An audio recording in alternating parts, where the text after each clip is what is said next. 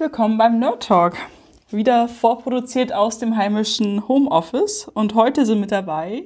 Wer ist mit dabei? Der Cyrox. Ah. Der Knops. Also Cyrox. Und der Ayuvo. Ja. Und, und Genie. Und die bezaubernde Genie, genau. Ja, das haben wir gut hingekriegt mit dem Intro, super. Ja, wie immer. Ja, genau. Heute wird es bei uns um ähm, Corona- und Videokonferenztools geben und später beschäftigen wir uns unter anderem noch mit der Frage, wie wird man äh, oder wie ist man ein guter Mentor? Ja. Homeoffice, wie waren denn eure Erfahrungen so die letzten paar Wochen? Irgendwelche Best-of-Stories, die es zu erzählen gibt? Tja, sehr viel Spaß, ne? Also mein, mein äh, äh, Online-Kalender hat sich statt mit äh, Real-Life, Face-to-Face-Terminen halt mit Online-Terminen gefüllt. Ich geriet wenige Tage nach Beginn der Quarantänephase in, ähm, ja, wie soll ich sagen, Zeitnot. Und ich entdeckte, dass es total genial ist, dass man diese geografische Begrenzung nicht mehr hat, dass man mal eben schnell von Amsterdam nach Wien, nach Bukarest, nach Flensburg, nach Konstanz in irgendwelche Konferenzen schalten konnte oder auch mit Leuten von der ganzen Welt äh, aus allen möglichen Zeitzonen einfach mal gemeinsam ähm, einen Jitsi-Call machen konnte oder so, was auch sehr lustig ist. Vor allem, weil Leute in anderen Ländern ja noch viel lustigere äh, Hintergründe hinter ihren Webcams haben, so irgendwelche indischen Städte oder Greenscreens mit, keine Ahnung, äh, äh, irgendwelchen seltsamen äh, lokalen Bräuchen und so. Ja. Ich hatte gestern ein Eierköpfe im Hintergrund als Highlight. Ah. Ein was? Eierköpfe. Ein Ei? Also Eier so, angemalt mit Augen und Mund und Nase. okay. Ja, Nicht spannend. schlecht. Einer ja, von ich finde auch, das ist eigentlich gerade voll die Chance äh, mit, den, äh, mit der geografischen Beschränkung. Ich war am Donnerstag mhm. auch im äh, Ruby Meetup, also im Berliner Ruby Meetup. Und da waren halt auch Leute aus Kanada dabei, aus Istanbul, die ja sonst gar nicht so die Chance hätten, eigentlich dabei zu sein. Das ist gerade schon ziemlich cool. Mhm. Jo. Ich habe den Eindruck, so, äh, Homeoffice ist so ein bisschen wie ein Studentenleben. Von außen, wenn man drauf guckt, dann denkt man, ach, die haben ja eh viel Zeit und nichts zu tun. Und wenn man aber drin steckt, dann ist es schon so ein kleines Hamsterrad und dann hat man ja doch irgendwie ständig was zu tun. Ja, das auf alle Fälle. Ja, also ist ein bisschen verschieden. Ne? Zu, äh, stimmt schon, es gibt so Konferenzen, da äh, fangen alle an, enthusiastisch Pläne zu schmieden, die etwa das Zehnfache ihrer Arbeitsstundenkapazität äh, äh irgendwie auslasten würden. Und anderswo hat man nur, merkt man nur, dass der gute alte Soziologenwitz stimmt. Gut, dass wir mal drüber gesprochen haben. So. Also. Ja, Arbeitsstunden. Ja. Ich habe gestern äh, bei der Republika gesehen, die in der Zusammenfassung hieß es, das waren jetzt fast 52 Videostunden was an dem einen Tag da durchging. Mhm. Ah ja, stimmt, Republika. Habt ihr das auch geguckt? Ich habe gestern auch fleißig Republika geguckt. Fand ich schön. In Ausschnitten zwischen den nee, anderen Calls. Okay, ja, ja. Sie hatten ja auch den, äh, den Hof von der Station nachgebildet äh, okay. in einem Zoom-Call, was nur so mittelgut funktionierte, aber man konnte nette Menschen dort treffen. Und nicht nette. Da sind wir eigentlich ja, schon beim ersten Thema. Ja, auch, aber das ist ja, nicht nette Menschen? Gibt's nee, die, beim, beim Zoom-Call. Warum? Ach, ja. Zoom. Warum nicht nette Menschen? Gab es ein Zoom-Bombing? Aber am, am, am, am laufenden Band. Aber es gab zwei echt fitte Moderatoren, die am Anfang hat man noch gemerkt, aha, da ist eine Reaktionszeit. Am Ende haben sich die gegenseitig überboten, wer ist jetzt schneller mit dem Kicken. Ah. Oh Gott. Okay, warum, ah, warum mussten die Leute kicken? Äh, weil also. bei Zoom halt äh, tatsächlich irgendwie so ein Sport im Netz äh, zu existieren scheint, dass Leute in beliebige zufällige Konferenzen einfach reingrätschen und Videos, äh, Schnipsel reinspielen oder in Chat Blödsinn reinschreiben, der dann äh, mal sexuell anzüglich und mal äh, politisch äh, in äh, unschöne Richtung radikal ist. ist. Genau. ja. Oder sehr rassistisch, ja. Das hat, das ist beim Ruby Meetup auch passiert, tatsächlich, ganz kurz am Anfang, ähm, weil der Zoom-Link auf Twitter halt stand. Mhm. Ähm, und dann kamen ja, irgendwie so 40 schlau. Leute oder Bots, ich weiß es nicht, rein mit verstörenden Videos und Beleidigungen und der ganze mhm. Chat war unbenutzbar. Und dann äh, hat er aber schnell ein neues Meeting erstellt und das nur über die E-Mail-Liste, glaube ich, dann verbreitet, dass wir dann erstmal wieder unsere Ruhe hatten. Das also, habe ich auch noch nicht ja. erlebt. Das also, war auch eine Erfahrung. Und das nennt man wohl Zoom-Bombing, wenn das passiert. Ja, also da genau. halt, braucht es gute Moderatoren und dann geht das alles wieder. Ja, Trollangriff auf die Infrastruktur quasi. Ja. Aber ich habe, ich habe gehört, äh, da du gerade diese Überleitung hattest, ja, Zoom als Videokonferenztool. Ist ja schon mal ganz gut, dass man bei Zoom halt dann auch Leute kicken kann, ne? Ja, kann man ja eigentlich überall, wenn man der Admin ist. Es, man vorausgesetzt, man hat seinen Dienst ordentlich aufgesetzt.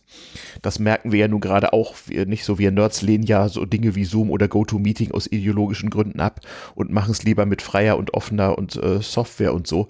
Wenn man da natürlich, wie soll ich sagen, äh, quick and dirty mal eben so einen Server irgendwo aufsetzt, womöglich noch nicht mal auf dem eigenen Blech, sich nicht um die Konfiguration kümmert, ja, dann passiert es natürlich mal, dass das mit dem Kicken von Leuten schwierig wird oder was auch immer.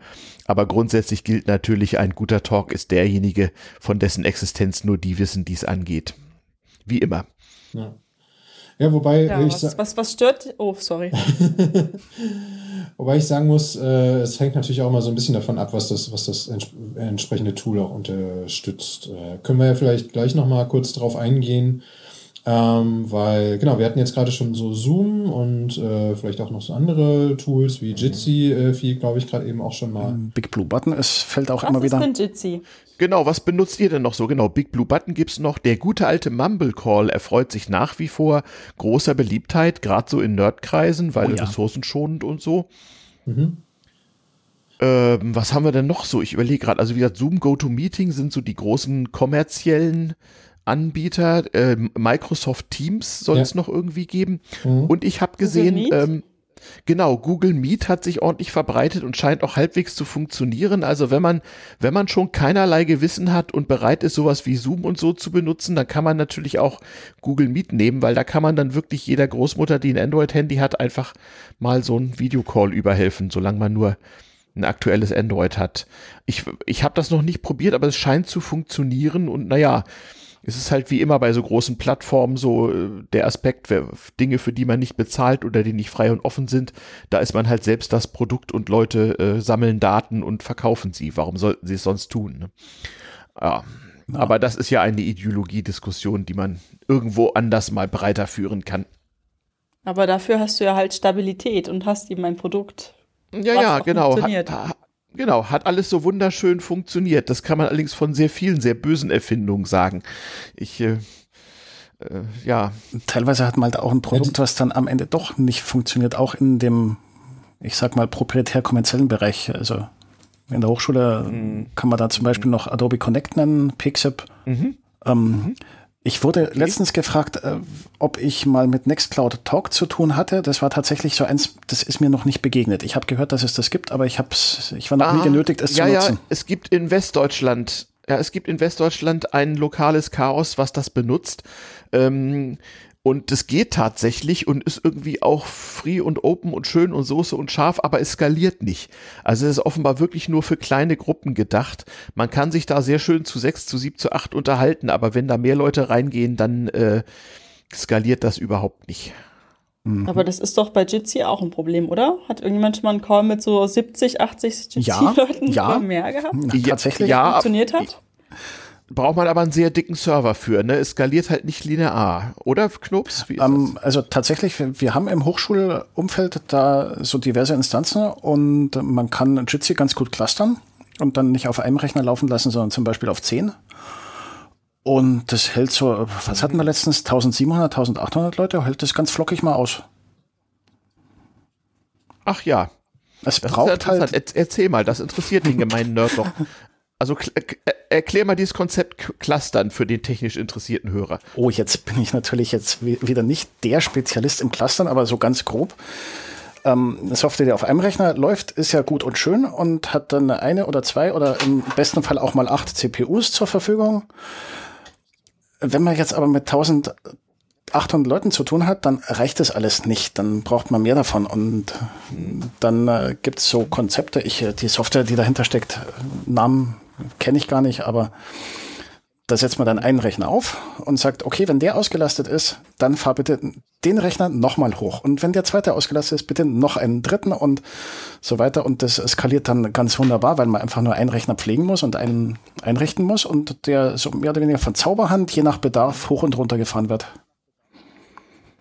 Ja, genau. So meine also das, äh, Sicht auf also das Virtualisierung Ding. von Supercomputern quasi, genau. Das ist ja heute auch der gangbare Weg, nicht? Vor 20 Jahren hatte man so richtig Supercomputer mit Wasserkühlung und Starkstromanschlüssen und heutzutage hat man halt Turnhallen, große Räume, wo, wo äh, mal vereinfacht gesprochen Zehntausende von handelsüblichen PCs und Prozessoren ähm, einfach kaskadierend hintereinander aufgebaut sind und einen riesigen Rechner simulieren. Und ähm, solche Konstruktionen braucht man also, wenn man jetzt sehr, sehr große Räume simulieren will. Ich denke, es ist ein bisschen die Frage, was man damit machen will. Wenn man natürlich eine Vorlesung für 1000 Studenten halten will oder so, da finde ich dann allerdings es auch unnötig, so einen interaktiven Chatraum zu haben. Da reicht doch im Grunde ein, ein, ein, ein Stream, ein Webstream ja. und nebenan irgendein Feedback-Tool. Ne? Ja, so richtig. Bei uns sind es halt weniger eine Vorlesung für 1000 Leute, sondern eher 100 mhm. Vorlesungen für 10 Leute. Das ist halt doch okay, die ganze Hochschule, genau, was da drauf genau. läuft. Mhm. Ja, genau. Also ich denke, das merken ja im Moment alle. Es, äh, alle lernen sozusagen Learning by Doing so ein paar Tools und müssen sich an verschiedene Plattformen gewöhnen, weil je nach Uni, je nach Arbeitgeber, je nach Freundeskreis gibt's halt verschiedene Plattformen. Das ist ja auch oft von Zufall abhängig, was halt der Nerd vom Dienst gerade so am Start hat zum Teil nicht. Und ähm, ja, alle lernen das so ein bisschen, verlieren auch ein bisschen die Scheu. Natürlich gibt es auch Frustrationserlebnisse und Leute merken eben auch, was so dahinter steckt. Und ich hoffe, dass ein Effekt sein wird, dass man die nötige Hardware-Infrastruktur auch mal entsprechend ausbaut. Denn ähm, zum Teil, wie du eben geschildert hast, ist die Frage einfach nur mehr Server, mehr gut. Ne? Richtig. Ähm, hat natürlich auch einen gewissen Energie- und, Energie- und Klimaaspekt. also, wenn man so 1000 Kerne betreibt, dann dürfte das einige Kilowatt an Strom kosten, so. Ja, wobei ich glaube, also, da ist also, also Virtualisierung ja auch gar nicht verkehrt. Da reicht ja manchmal dann ein Kern für drei, vier virtuelle Anwendungen kann helfen. Ja, vor allem verbrauchen die auch heute nicht mehr so viel. Also wie gesagt, Supercomputer vergangener Jahrzehnte hatten also Wasserkühlung und Starkstromanschlüsse. Ne? Ich also stand ehrfürchtig Wahnsinn. davor und hat blau geleuchtet hinterm Wasserfall. Das hat jetzt, ah, genau, oh, ja, was so war das? Das war die Creighton Leibniz Rechenzentrum in München, ja. Ja, genau, genau, genau. Mhm, mhm. Sehr gut. Ja, lass uns doch einen Supercomputer bauen. ähm, wir schweifen ab. Ähm, was möchtest du sagen? Ähm, na, wo wir gerade beim Thema waren, so Großrechner und Co., ähm, fiel mir gerade ein, ich habe dieser Tage einen Tweet gesehen, ähm, da hat jemand mal so äh, die, die komplette, eine komplette Bankenlandschaft, also irgendwie die ganzen COBOL und Fortran-Programme oder was auch immer da auf den Großrechnern damals lief, hat er auf einem Raspberry 4 äh, mal laufen lassen und hat davon mhm. Screenshot äh, äh, von dem Emulator äh, geschickt. Das fand ich auf jeden Fall ganz witzig. Die Vorstellung, dass das, was eben, wie du, wie du schon sagtest, äh, Ayuvo, äh, das, was früher mal äh, Räume gefüllt hat, passt jetzt auf so einen, also daumengroßen Kleinrechner und läuft äh, schneller als alles, was es damals irgendwie gab. Also wenn man sich das schon ja, genau. das mal irgendwie Wir vorstellt. Ja aber gleichzeitig äh, werden Kurse veranstaltet, auch online, wo man altertümliche Programmiersprache wie COBOL wieder lernen soll oder äh, das wieder auffrischen soll, das alte Wissen, weil unheimlich viel kritische Infrastruktur im Verkehrsbereich, im Finanzbereich, im Gesundheitsbereich auf alten Mainframes oder Simulationen alter Mainframes läuft, auf, auf der Basis von 40, 50, 60 Jahre altem Code, den man um Gottes Willen nicht ausmachen darf. Ja. So ist die Lage. Systemrelevant und so. Genau. Das muss man sich echt mal auf der Zunge zergehen lassen, ja. Das ist schon ja, irgendwann sind alle tot, die noch Kobold konnten. Das wäre auch mal ein Science-Fiction-Roman. Eine, eine, ein, ein Planet, auf dessen Bewohner den Code vergessen haben, auf dem ihre, ihr, ihr Dasein aufbaut. Hm. Interessant. Hm. Ja, kannst du ja mal schreiben, hast ja jetzt Zeit, ne? Wir haben alle Zeit. ja, genau, wir haben ja jetzt Zeit. Nein, nein, ich bin in der Crunch-Time von meinem Leben. Ich habe schon vor 25 Jahren das Game und Serienbingen und so aufgegeben und äh, man muss da immer konsequent sein. Ich code ja auch nichts mehr, weil wann, in welcher Zeit, wann denn? Mein letzter Code war in Fortran 4 Version 10. Kannst mal so ausrechnen, wann das war. Das müsste man jetzt erstmal äh, die geheimen Quellen des Internets raussuchen, äh, auf welche Zeitlinie sich die hm. entsprechenden hm. Versionsnummern äh, runterbrechen lassen. Ja, ja, stimmt, stimmt. Aber das äh, sei dem geneigten Leser bzw. Hörer dann Hörer. überlassen. Wir haben doch die Hörer. Fakten, Fakten und immer an den Hörer denken. Ach ja, so, ja. Äh, so eine schöne Nerd-Sendung. Ich finde das richtig schön, wenn man so heimquarantiniert ist, mal ordentlich rumzunörden. Noch dazu im Äther. No. Äther. Genau, über den Äther. Und ohne Video. Genau. Und ohne Video, nur so Radio. Aber Radio stirbt ja auch nie dieses ohne Video ist ja der Klassiker von Mumble. Ich habe es am letzten Mal schon gesagt, ich finde das so richtig effizient, wenn man nicht immer gucken muss, sondern einfach mal Augen ausschalten und nur die Ohren hernimmt. Hm. Daran, äh, da, das merken ja auch alle Leute, die podcasten oder eben solche Sendungen machen. Darum ist ja auch Podcasting nicht zuletzt bei den Nerds so beliebt. Also man macht sich halt was auf die Ohren und geht seinen Tätigkeiten nach und äh, ist gleichzeitig ganz nah bei Menschen, die einem etwas ins Ohr flüstern. Ach ja, klar, wir sind ja im Radio. Also also inter, inter, genau, in diesem Radio. Interaktives, Radio, durch den interaktives ASMR. Ah, genau. Radio, was durch den Äther geht. Gestern war ich in einem Schweizer Call, der wurde auch in SD gehalten, also in Schweizerdeutsch statt HD wie Hochdeutsch. Und in diesem SD-Call konnte man auch so alte Schweizer Radiowitze wieder anbringen. Zum Beispiel über das Radio, nicht wahr? Radio muss ja zunächst durch den Äther. Und daher schläft man beim Zuhören auch immer ein. Ihr kennt nicht zufällig noch irgendwelche Radio Erivan-Witze? Doch, doch, doch, doch. Die, äh, die, die, Antwort war doch immer mit im Prinzip ja, oder? ja, irgendwie so. Ich kenne das auch nur aus Erzählungen im Wesentlichen. Mhm. Ja, das war so ein Sowjet-Ding, Radio Jerewan. Hm. Die Antwort fing immer an mit im Prinzip schon. Aber das ist so ähnlich wie hier, was hat, was hat doch die äh, Polizei Mittelfranken, hat doch auf irgendwas auch äh, auf Twitter geantwortet mal, so, äh, äh, ja, äh, das ist, das ist schon rechtens, aber ob es, nee, nee, aber ob es richtig ist, müssen sie selbst entscheiden. Das, ja, das ist auch, doch wie der in Nerdkreisen bekannte Sticker, das kannst du schon so machen, aber dann ist es halt scheiße. Ja, ja, genau das, genau das. Also das ist auch, insofern hat das äh, durchaus äh, Meme-Potenzial. Genau. ja. Finde ich auch. Ja. Für eine Polizei eigentlich relativ fortschrittlich. Ne? Es wäre doch mal auch mal geil, so ein Riesensticker auf Polizeiautos statt irgendwelcher Personalwerbesprüche so, das können sie schon so machen, aber dann ist es halt, naja. ja. Kannst ja mal vorschlagen. Also. Oh, Polizei Berlin hat doch auch einen Twitter-Account, oder? Kann man mal machen. Ja. Äh, Polizei Berlin gut, Einsatz. Tatsächlich der Twitter-Account, ja. ja. Ja, ja, genau. Polizei sehr, sehr Berlin Einsatz, auch sehr lustig. Mhm. Ja. Ja, ja. Stimmt. Aber ansonsten, äh, wo wir gerade eben äh, noch waren bei den ganzen Kommunikationstools mit Video und ohne Video. Mhm. Ähm, oder einfach nur schriftlich. Oder auch einfach nur schriftlich, ja, gibt es natürlich auch. Also jede Menge. Oder eine Kombination aus allem. Ja. Ähm, äh, da fiel mir noch ein so, also ich finde ja diese Videocalls teilweise auch ähm, sehr, sehr anstrengend auf Dauer. Ähm, zum einen, weil, ähm, also selbst wenn man Video angeschaltet hat, ähm, dadurch, dass man nicht die komplette Gestik und Mimik von einer Person sieht, muss man sich ja dann doch irgendwie noch mal ganz anders anstrengen, als wenn man sich mit der Person direkt irgendwie sehen und treffen würde. Ähm, ja, auf alle Fälle. Und das ist dann halt echt anstrengend. Also deswegen kann man dann irgendwie so eine Stunde oder zwei dann äh, eine Unterhaltung haben, aber man ist danach irgendwie teilweise so ausgelaugt. Das ist echt heftig. Und das naja. andere, was mir aufgefallen ist, gerade so Unterhaltungen, die man so macht mit Freunden oder so, im Sinne von, hey, wie geht's dir und wie ist bei dir die Lage so?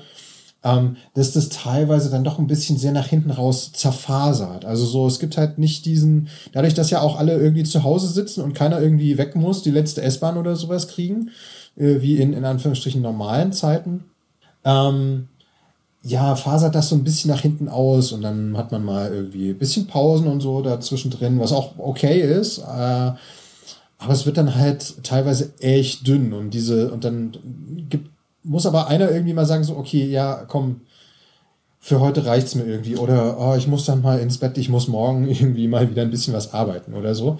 Aber es ist trotzdem irgendwie noch ein bisschen eine andere Atmosphäre. Das nennt man persönliche Grenzen. Man sagt dann einfach, ich gehe jetzt. Ja, ja ähm, entweder das oder man sitzt um drei Uhr früh halt immer noch da und es macht immer noch Spaß. Kann auch vorkommen. Ja, wenn genau, es halt noch Spaß macht, aber es klang gerade genau. so, als ob es ihm nicht Spaß machen würde. Nein, also ich hatte, ich, ich hatte nur des, den Eindruck, dass es teilweise einfach ein bisschen nach hinten raus zerfasert, ohne dass einem das unbedingt gleich sofort klar wird. Man redet dann halt einfach ähm, und es ist soweit auch okay, aber irgendwann gibt es dann so einen Kipppunkt. Hm. Aber das habe ich bei beruflichen Meetings auch. Es ist am Anfang ganz stark ausgeartet, weil dieser normale Impuls fehlt, äh, dass Leute in einem Meetingraum rausgeworfen werden. Ja. Und ja. wo es manchmal vielleicht ganz gut ist, dass man halt noch extra zehn Minuten ranhängt, um halt was schnell zu klären und dann ist man fertig. Mhm. Es ist aber ganz oft passiert, dass es dann eher noch so nach hinten noch ging und dann wurden aus den zehn Minuten 40 Minuten mhm. und äh, dann wurde es aber auch sehr, sehr anstrengend, weil dann gab es ja keine eingeplante Pause.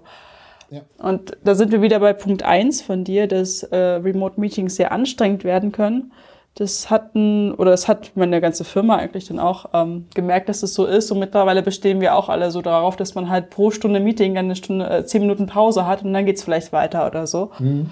Weil sonst hält man das echt nicht aus. Das finde ich ganz gut, die Regelung, ja. Mhm. Ja, sowas muss man halt erstmal erarbeiten, ne? Mhm. Ja, also es ist halt wirklich anstrengend, weil, so, weil klar, wenn du zusammen äh, im echten Leben sitzt, dann machst du ja nicht so viel über das Sehen. Man spürt ja auch viel an Gestik oder nimmt ganz viel wahr, ohne dass man jetzt drüber nachdenkt, dass man das wahrgenommen hat. Alleine schon, wann man anfängt zu reden und wann nicht. Ja. Und das fehlt halt alles dann. Es kommt auch, auch darauf an, so ein bisschen aus welcher Richtung diese Videocalls alle kommen. Also man hat da zum einen die beruflichen, dann kommen noch so zwei, drei private am Tag, dann gibt's noch United We Stream, dass man sich gerne mal reintut, eben die Republika gestern. Es genau. ist halt schon auch echt viel. Mhm daneben fünf oder sechs Chaos Talks, die irgendwie parallel stattfinden, abends aus diversen Hackspaces, zwischen denen man hin und her springt. Und irgendwann ist es morgens um zwei, genau. Hm. Und das ist ja dann eigentlich so, das ist ja dann so ein bisschen kombiniert, äh, diese Fear of Missing Out, also die Angst, irgendwie was zu verpassen, mit, ja. okay, ich kann eigentlich alles äh, sofort erreichen. Genie, sorry, ich, was wolltest du gerade sagen? Ja. Wer? Du Ach, ich? Ja. Ja, ich meinte nur, dass ich halt äh, mittlerweile auch mehr priorisiere, dass ich jetzt äh, mal rausgehe. Also ich bin zum Beispiel vor dieser Radiosendung einfach mal eine Runde Inlineskaten gegangen und habe halt nicht noch irgendwas anderes Sinnvolles gemacht oder bin halt vom Rechner sitzen geblieben, weil ja, man braucht halt den Ausgleich. Und das ist jetzt umso wichtiger, dass wir jetzt alle nur den Weg zwischen Küche und Schreibtisch haben oder so. Hm, stimmt. Da gibt's manchmal. Eigentlich ja einen Nerdtraum, aber auf die Dauer. Auf die Dauer nicht gut. Halt. Also weder für den Körper noch halt so für den Geist, finde ich. Mm. Ich brauche das einmal am Tag wirklich rauszugehen und ja. frische Luft und so. Das, was die Mama früher immer gesagt hat. Mm. Apropos Mama, wenn ihr das hört, war gestern Muttertag. Bitte ruft eure Mutter an, falls ihr es noch nicht gemacht habt. ich, ihr habt es gerade verpeilt, genau. ja, stimmt, ja. stimmt, stimmt, stimmt. Nee, aber ansonsten gibt es da auch so dieses Regulativ eben Hund, Kinder. Da muss man dann einfach auch mal raus. Das ist mhm. praktisch, ne? das ist schon ja. so eingebaut. Hm? ja, stimmt. Irgendwie schon. Irgendwann bauen wir uns Roboter und Simulationen dafür. Tamagotchis. Die willfährig unser Nerdtum nicht stören. Ja, ja, möglicherweise, ja. Also ich meine, Roboterhunde gab es doch schon vor 20 Jahren hier. Ja, genau, Aibo, genau. Hm. Ja. Ja, ja, ja, kann man ja immer sehen. Werden ja auch auf diversen Chaos-Veranstaltungen immer wieder mal sich selbst bewegende Apparaturen und künstliche Wesen dargestellt. Warum nicht, ja. Ja, wer weiß. Vielleicht ent, äh, entkommen wir nochmal den Beschränkungen dieses jämmerlichen Körpers. Hm. Das ist die Frage, ob über die blaue oder die rote Pille. Ja, ja, genau. Denk mal drüber nachdenken. Jetzt haben ja, wir ja. wieder Rätsel für unsere Hörer. Oh, oh. Das Hörerrätsel auf, im, im, Nord, im Nerd Talk. Äh, überhaupt müssen wir nicht mal sagen, dass wir irgendwie auf 88,4 und 90,7 senden und so? Wenn oh. du die Zahlen weißt, ich weiß sie gerade nicht. ah, keine Ahnung. Ich mache ja noch so eine Sendung auf diesem Sender und da sage ich recht regelmäßig, äh, dass äh, man in Berlin auf 88,4 und in Potsdam auf 90,7 interessante Dinge hören kann und dass es sich um ein Angebot der Medienanstalt Berlin-Brandenburg im Rahmen der freien Radios Berlin-Brandenburg handle oder so. Ja, dann haben Sehr wir gut. das hiermit auch mal getan. Ihr hört Super. den äh, Nerd Talk nicht vom äh, Chaos Computer Club Potsdam. Ähm, ja, bezaubernde Moderatorin. Haben wir noch Themen? Natürlich haben wir noch Themen. Also ich glaube, das Thema Video, Videokonferenztools und äh, Corona und äh, Homeoffice haben wir jetzt abgearbeitet. Nicht erschöpfend, aber für erstmal.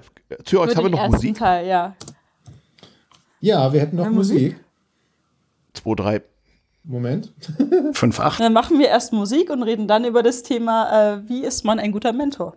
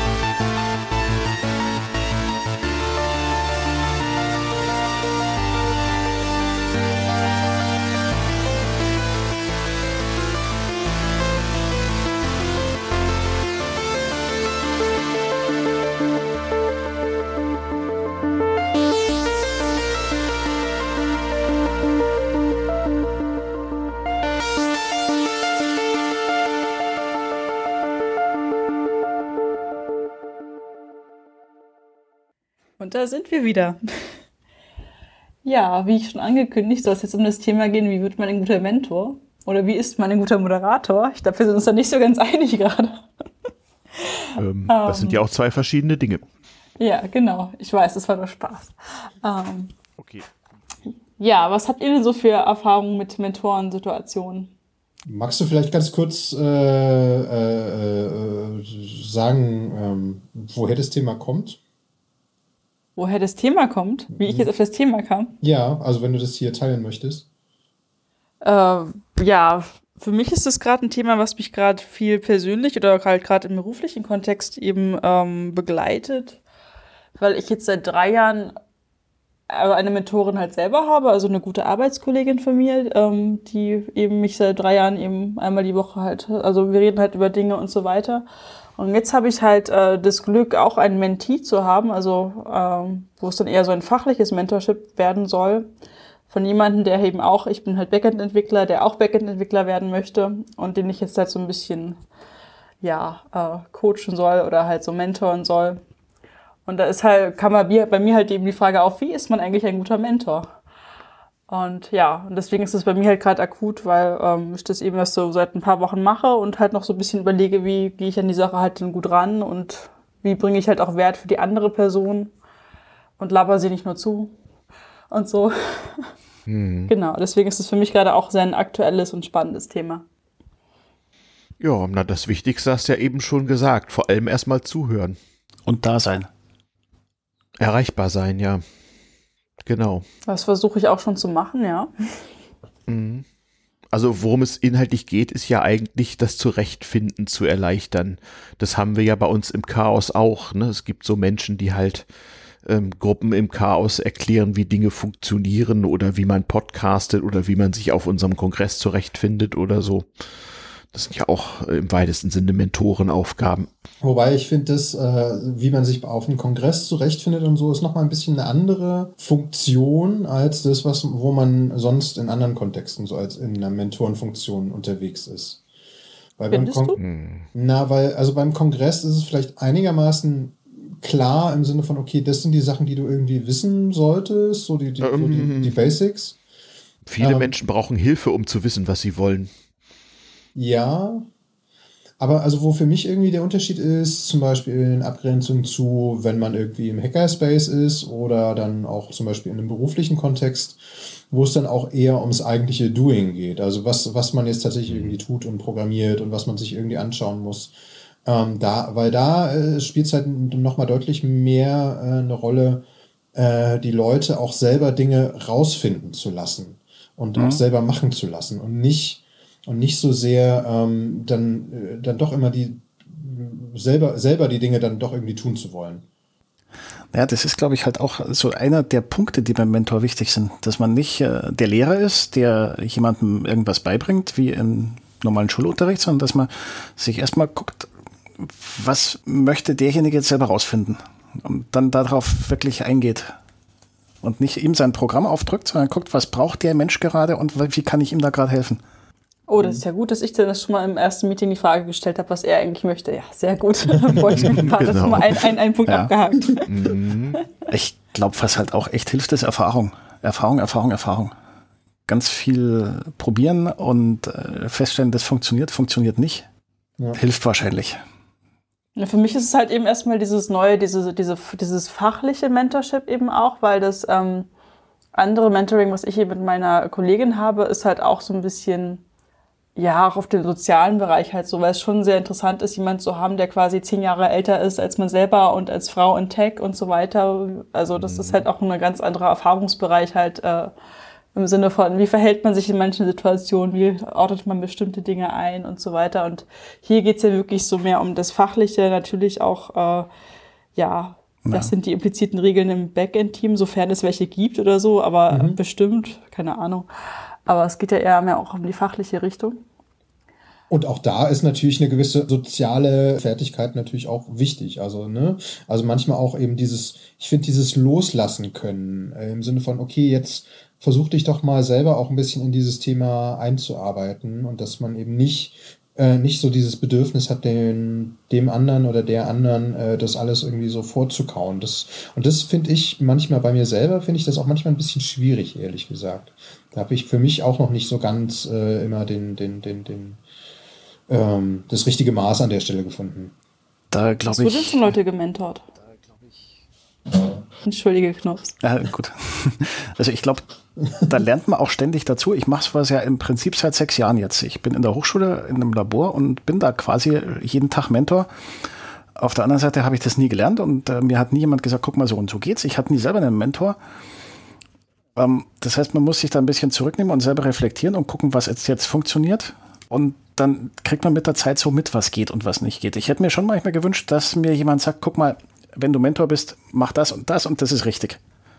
Und nach mhm. sechs Jahren Erfahrung, hast du denn irgendwelche Tipps, wo du denkst, die sind allgemeingültig? Also ich, so ein paar Erfahrungen habe ich gemacht, ja, klar, aber ich lerne immer noch dazu. Also zum, zum Beispiel vor, das ist jetzt grob drei oder vier Jahre her, habe ich dazugelernt, dass man als Mentor die Hände in die Hosentaschen stecken muss und die Leute wirklich selber machen lassen. Also das gibt ja beim, bei Jugendtag zum Beispiel die Tastatur desjenigen, den ich als Mentor betreue, ist Lava. Ich darf die nicht anfassen. Das stimmt. Also ich habe da so ein Erlebnis gehabt, wo ich eine Lehrveranstaltung mit betreut habe und ich habe halt den Studenten gezeigt, guck mal, so und so stellt man die ganzen Geräte ein und so geht es. Und am Ende des Semesters sagt mir der Professor, okay, als ich jetzt ge gefragt habe in der Prüfung, wie geht denn das? Da haben die Studenten gesagt, ähm, weiß ich nicht, hat, hat Knops gemacht. und das hat mir mhm. so die Augen geöffnet. Mhm. Ich darf nichts machen.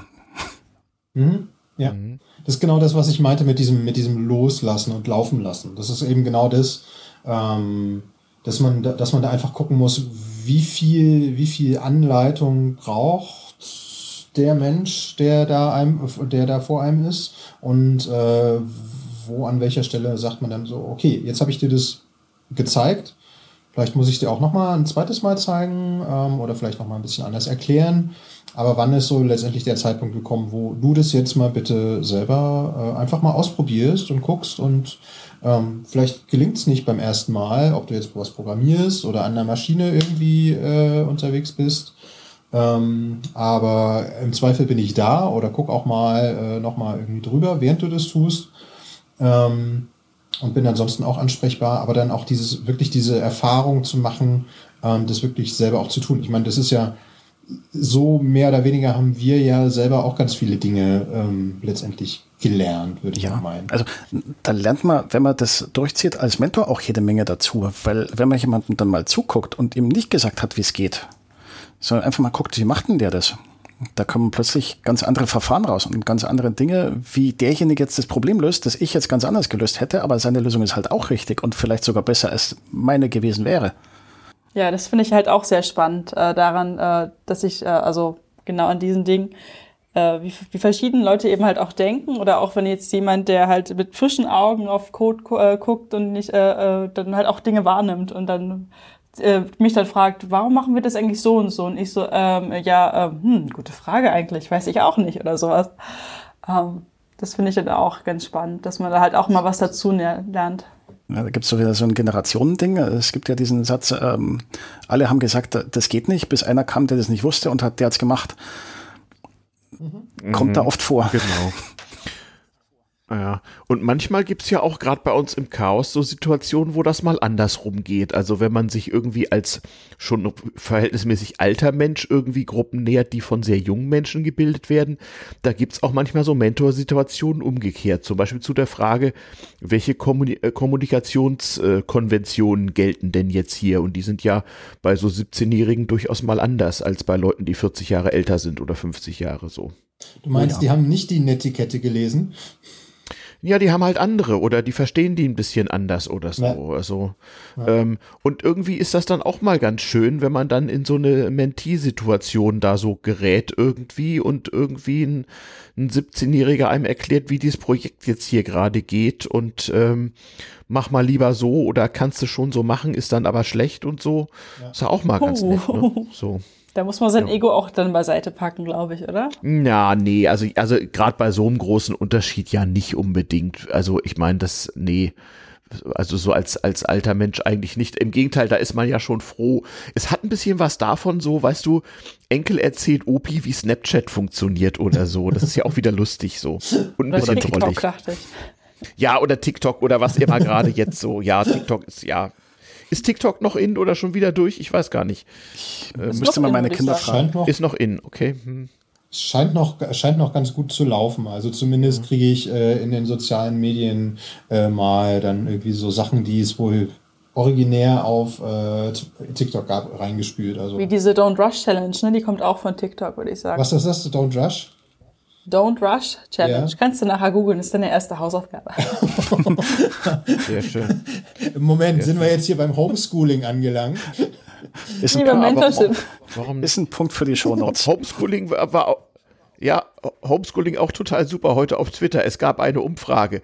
50 Prozent der, der, Männer sind der Meinung, dass sie auch die Hälfte des Homeschoolings schultern. Drei Prozent der Frauen glauben, sie haben recht.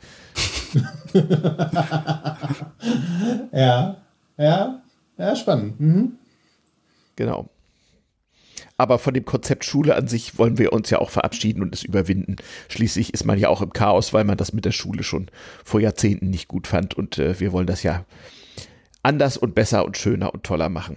Naja, ich sag mal so, Bildung muss ja schon irgendwie funktionieren. Die Frage ist halt, genau. ob die klassischen, ob die klassischen Modelle immer so gut genau. sind. Genau. Und gerade jetzt so in diesen Corona-Zeiten haben wir doch eine prima Gelegenheit, genau wie beim Urheberrecht auch das Konzept Schule mal grundlegend zu unterminieren, was uns seit 200 Jahren bedrückt oder auszumisten. Also unterminieren heißt, na, ja, schon. Erst Ausmisten. unterminieren, dann sprengen, dann zusammenfegen, dann weiterbauen. Und dann rauspicken, was von Meine Güte, das klingt aber nach Trauma hier. Nee, also was mir halt bei ja, dem genau. Ausmisten ausfällt, äh, mit Sicherheit würde ein Schreibmaschinenkurs rausfliegen. Bin ich mir hundertprozentig sicher. Auf der anderen Seite, hätte ich diesen Schreibmaschinenkurs vor gefühlten 30 Jahren nicht gehabt, dann könnte ich jetzt nicht mehr mit mhm, Rechner umgehen, wie ich es jetzt so tue. Also ich glaube, gerade so mhm.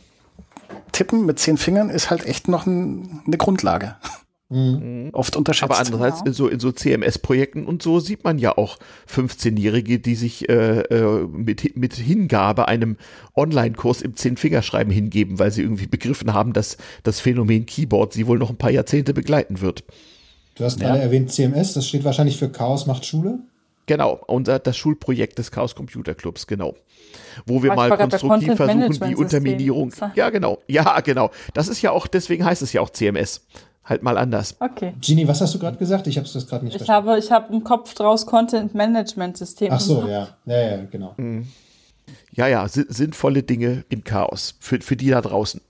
Aber so von wegen Ausmisten oder andere Bildungskonzepte, das ist ja genau eben das, also ihr spracht ja vorhin, oder Ju, du sprachst ja vorhin davon, ähm, naja, wenn man dann irgendwie so eine Frontalsituation hat, dann muss man eh vielleicht eine andere Videokonferenztechnologie irgendwie nehmen oder so. Mhm. Ähm, aber also das, äh, also es spielt ja auch ein bisschen so mit rein, dass äh, die Lehrer ja teilweise auch ein bisschen andere Konzepte auch aufgrund dieser besonderen Situation jetzt auch einfach nochmal mhm. verstärkt ausprobieren. Eben sowas wie, ich bin jetzt natürlich kein Experte, deswegen, ich, ich, ich glaube, das nennt sich so Reverse oder Inverse Classroom, nennt sich das, glaube ich, mhm. wo es dann ja. eher so darum geht, äh, dass äh, die Schüler entsprechend mit. Flipped Classroom ist das, glaube ich.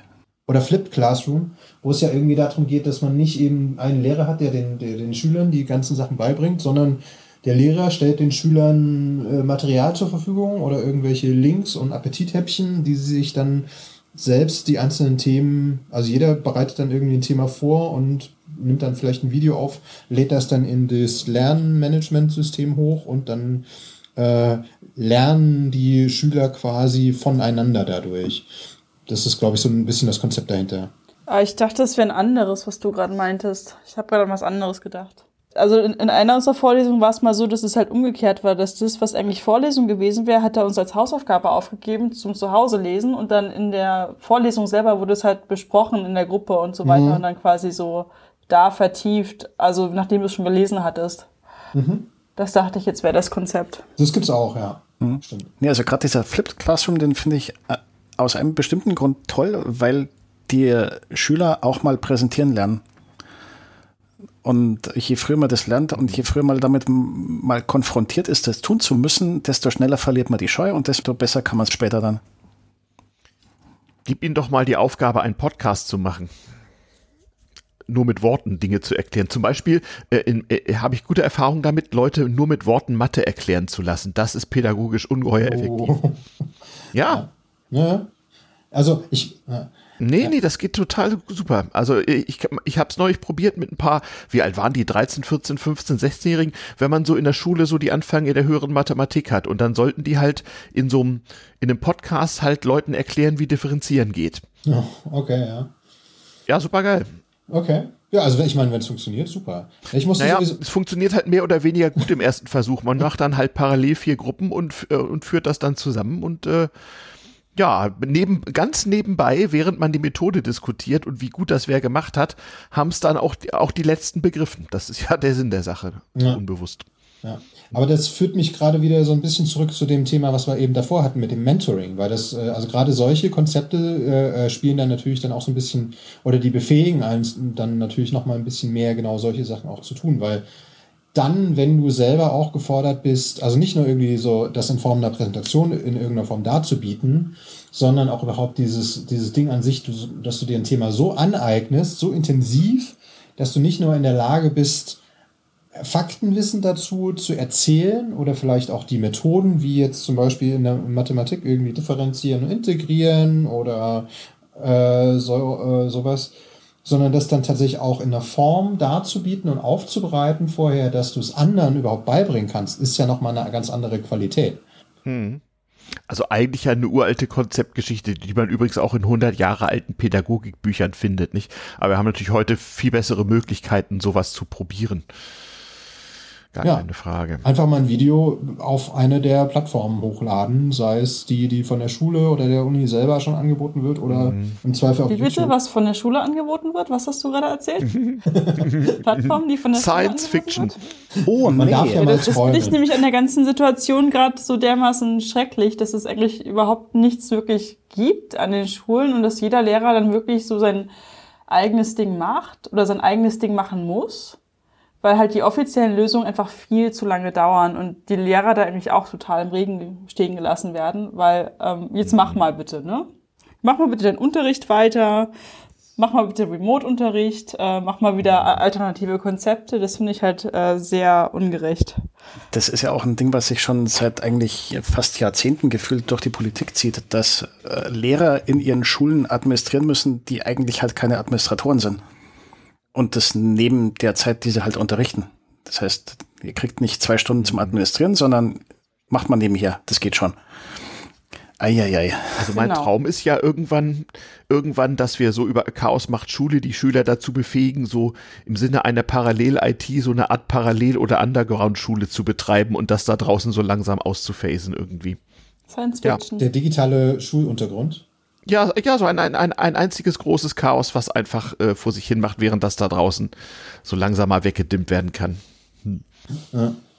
Ja, aber ich finde es halt trotzdem ganz schön krass, was halt hier von Lehrern, Schülern und auch Eltern halt in der Situation so abverlangt wird, so mit Dinge ausdrucken, gerade bei den kleineren Schülern und äh, ja, also es ist ja auch dann auch komplett unterschiedlich, wie jeder Lehrer dann halt so rangeht. Also manche sind ja ganz entspannt und sagen, ja, Hauptsache die Kinder machen irgendwas.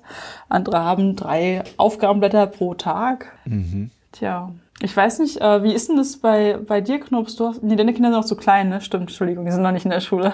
Äh, also meine beiden Kinder sind zu klein und die äh, Studenten, mit denen ich zu tun habe, die sehe ich ja zurzeit nicht, wir sind im Notbetrieb. Ja.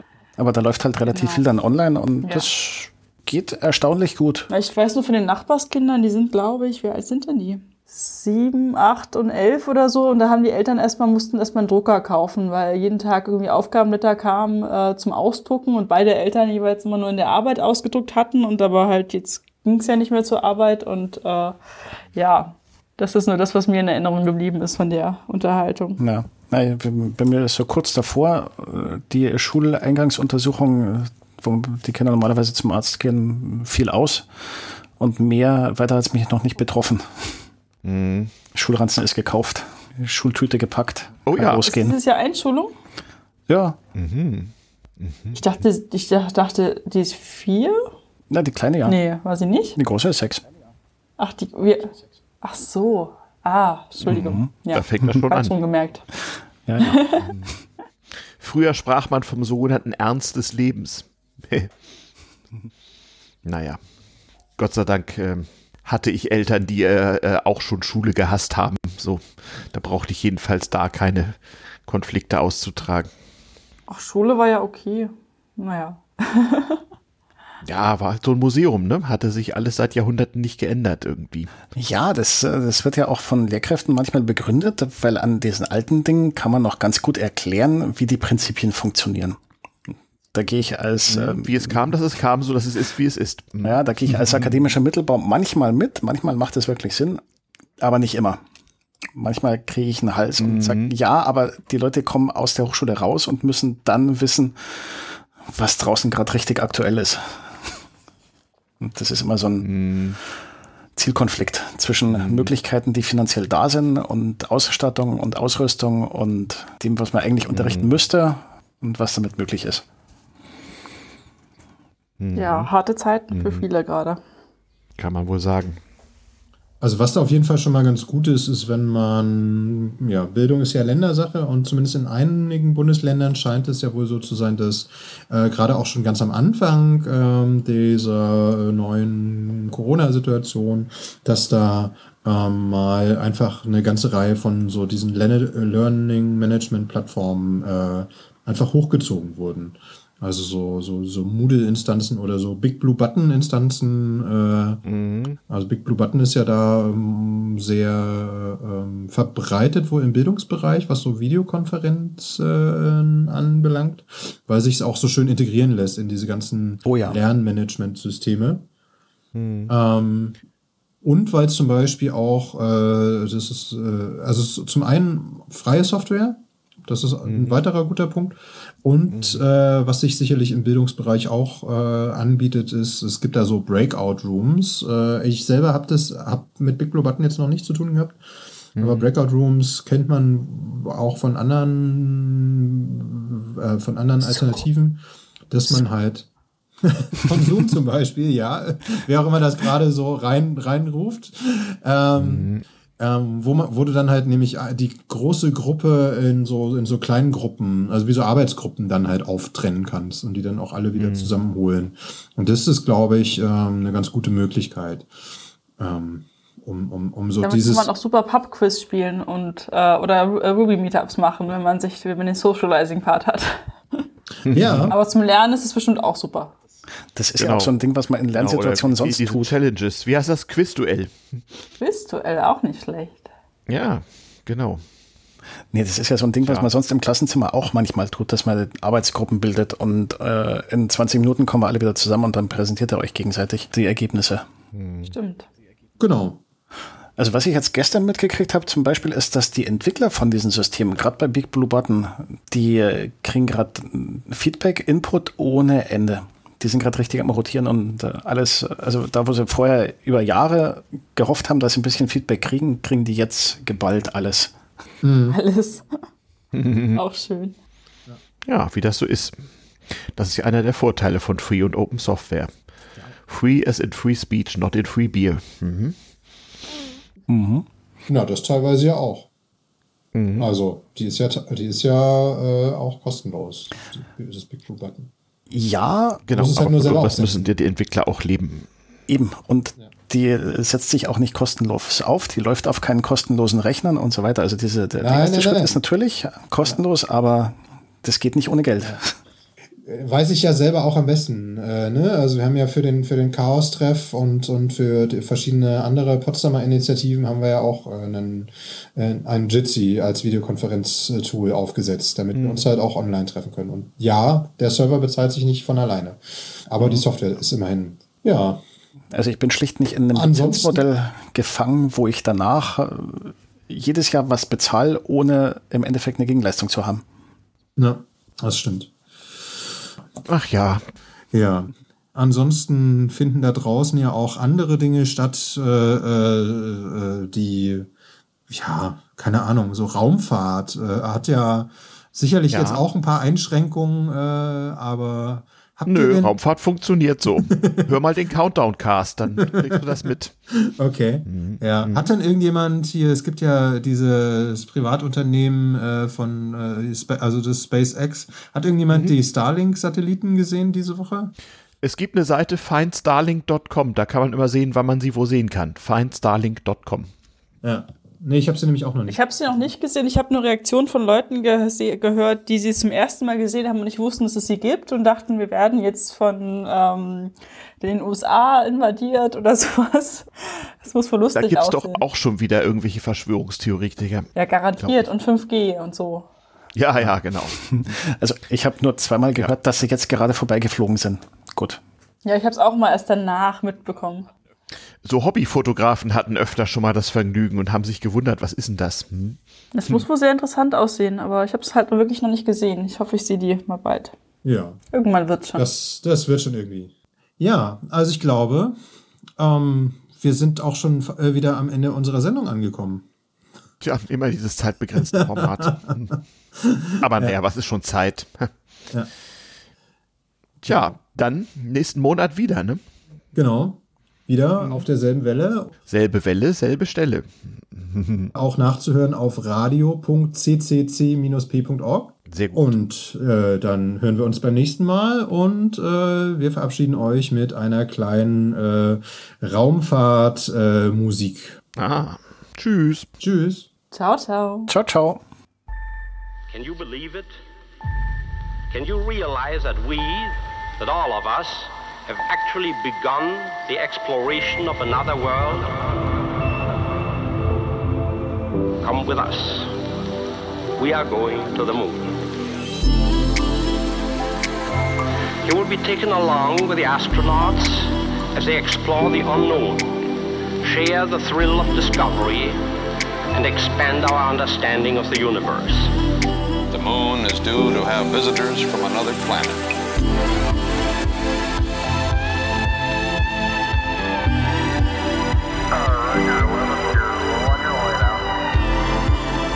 Window of the command module, the Earth gently slipped away. Next stop, the moon. There it is. Beautiful The treasure of the ages.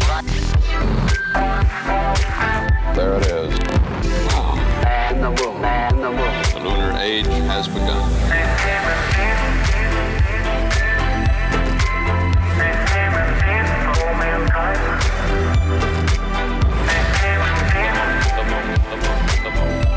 the. We were on our way.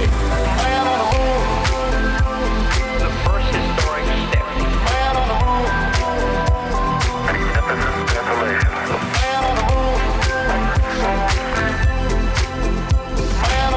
The making of history. Standing on the surface of the moon. Unblinking since time began. Unrubbed by wind unwashed by rain, that stared across the sea of space, that watched the blue planet when life began. In the minds of many was the emerging concept of a new era for mankind on planet Earth. Apollo, in the distant past, had represented dawn. Next up, the moon. There it is.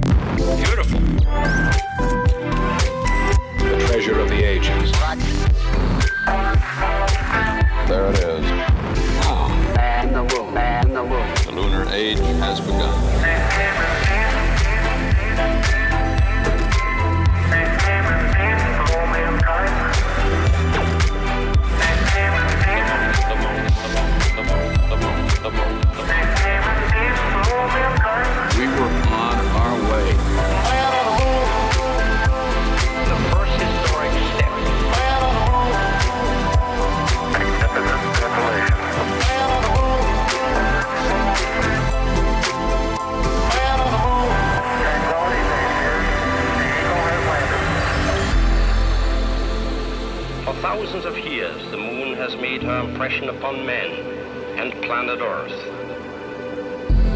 Now man, from planet Earth, has made his impression on the moon.